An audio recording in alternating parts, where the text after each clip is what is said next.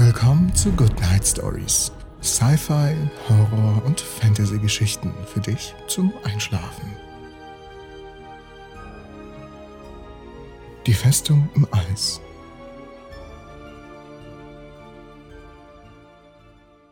Sie fror, und das von der ersten Minute an. Was war das bloß für eine Schnapsidee von ihr gewesen, hier hinzukommen?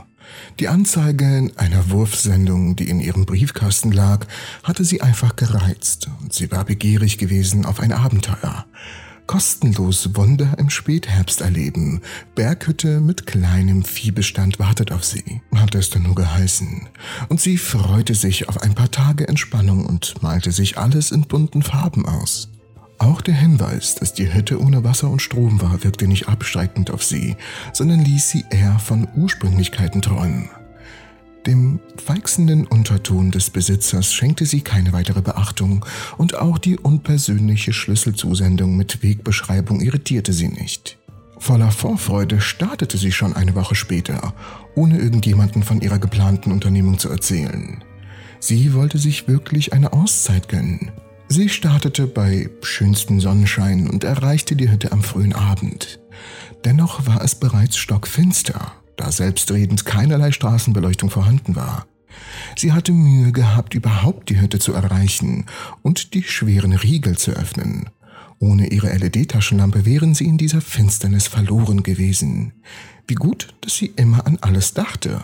Eine schwarze Katze wartete bereits vor der Tür, die sie erst einmal zu Tode erschrocken hatte.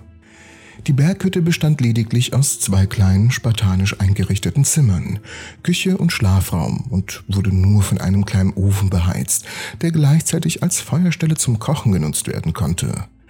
Gemütlich sah irgendwie anders aus. Die Toilette, wenn man davon überhaupt sprechen konnte, lag 20 Meter von der Hütte entfernt und nirgendwo ein Spiegel.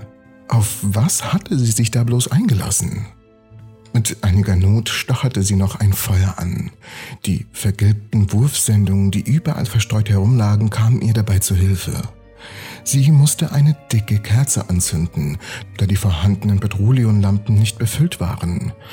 Eine kärgliche Brotzeit rundete ihren Ankunftsabend noch ab und so legte sie sich früh zu Bett, um für den nächsten Morgen gewappnet zu sein.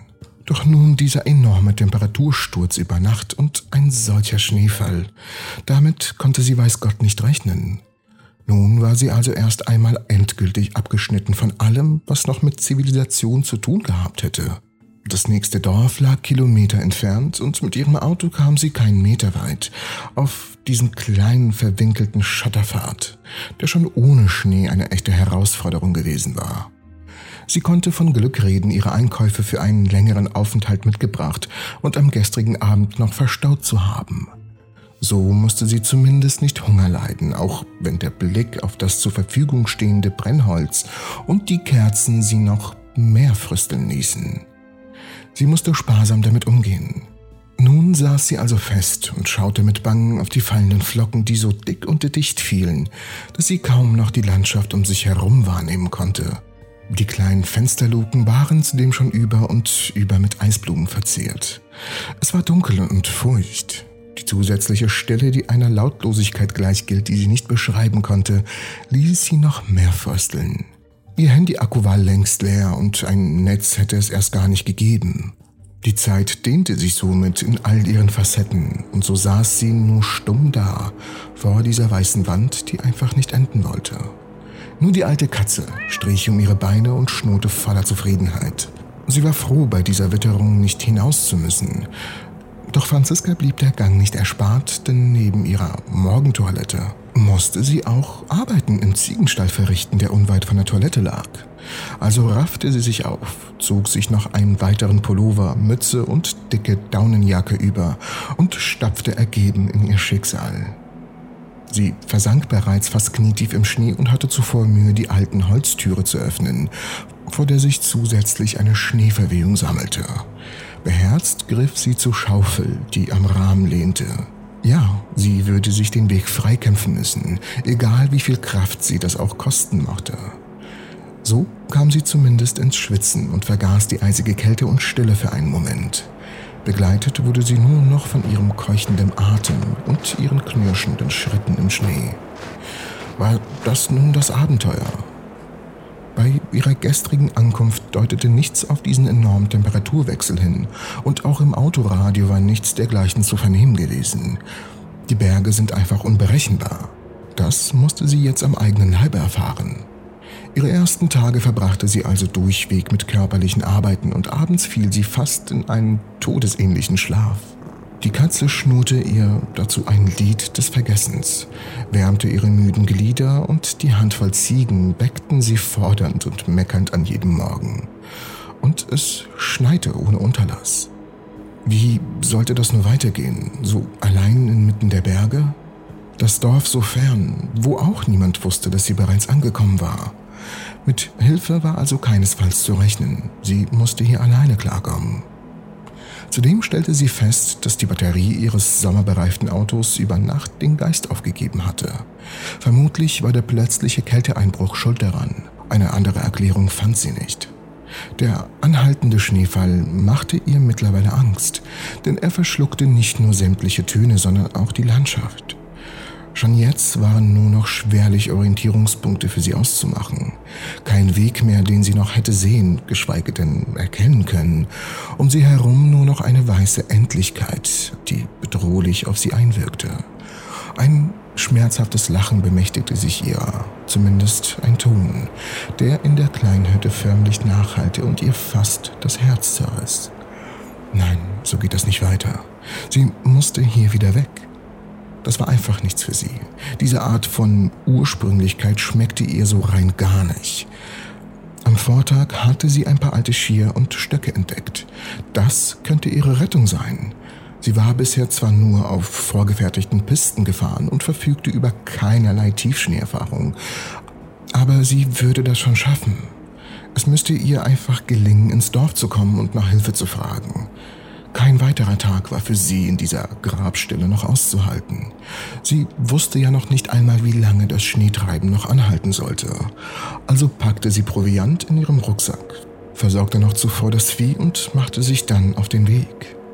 Sie kam jedoch nicht weit, denn neben den unaufhörlichen Rieseln der Flocken gesellte sich nun auch noch ein eisiger Wind hinzu, dessen klirrende Kälte sich förmlich in Augen und Mund einbrannte.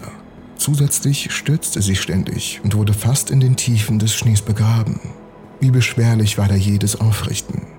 Sie war darauf einfach nicht vorbereitet und ihre Kondition ließ mehr als zu wünschen übrig. Nach kaum 700 Metern gab sie endgültig auf, als sie sich zu allem Überfluss auch noch den Knöcheln verstauchte.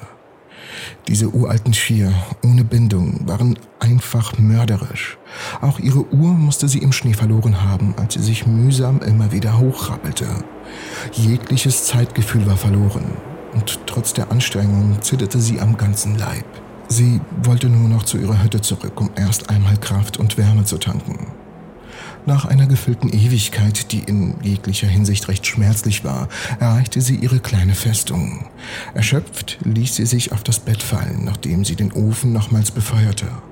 Was nun? Musste sie weiter ausharren und darauf hoffen, dass das Wetter ihr wieder gut gesonnen war oder dass sich irgendjemand hierhin verirrte. Ihr war nur noch zum Heulen zumute. Sie knabberte ihre letzten Schokoladenstücke, verkroch sich tief unter der Decke und schlief völlig ausgebrannt ein. Der nächste Morgen war anders. Oder war es bereits mitten am Tag? Sie wusste es einfach nicht mehr. Es herrschte absolute Totenstille. Ihr wurde nur noch unheimlicher zumute. Schlich da jemand ums Haus? Oder hörte sie jetzt schon Gespenster? Fast ängstlich kratzte sie sich ein Blickloch durch die Eisblumen der Fensterluken. Das Feuer im Ofen war bereits erloschen. Mit Schrecken stierte sie auf die sperrangelweit geöffnete Stahltür zu den Ziegen. Und erst jetzt wurde ihr klar, dass sie auch nicht das übliche Meckern der Ziegen hörte. Selbst die Katze war verschwunden. Was hatte das zu bedeuten? Eilig zog sie sich an. Hörte sie da gar ein schallendes Lachen aus weiter Ferne? Ihr gruselte und die Kälte kroch ihr den Rücken hoch. Glich dieses Lächeln nicht vielmehr einen Gesang? Diese Melodie hatte sie doch schon einmal gehört. Sie spitzte die Ohren und dann erkannte sie. Wunder gibt es immer wieder, heute oder morgen.